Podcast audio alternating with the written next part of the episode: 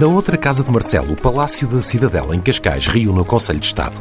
As mais altas figuras do país juntam-se à volta da mesa. O tema é o alargamento da União Europeia e as reformas financeira e económica dos agora 26.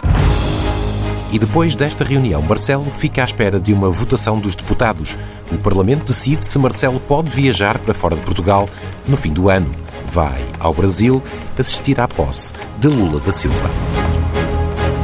Momentos mais tarde, já com esta decisão tomada, segue o debate no Palácio de São Bento. António Costa vai ao Parlamento para discutir, desta vez com os deputados da Nação, o mesmo tema que esteve em cima da mesa do Conselho de Estado: o alargamento ou não da União.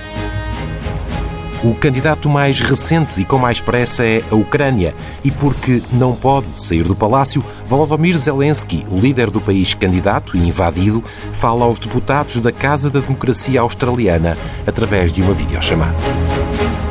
Fora dos palácios, na rua, a CGTP vai ao distrito de Beja. Isabel Camarinha celebra os 60 anos da conquista das 8 horas de jornada de trabalho para os trabalhadores rurais, uma festa que é feita em plenário e que acaba mesmo a tempo do arranque da primeira meia-final do Campeonato do Mundo. A Argentina-Croácia começa às 7 da tarde e, quando acabar, vamos para algo completamente diferente.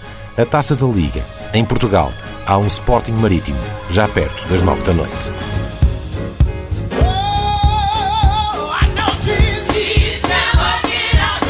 Mas há alternativa. À mesma hora, na Casa da Música, no Porto, o mais famoso grupo de gospel da atualidade, o Harlem Gospel Core, dedica a noite a Nina Simone.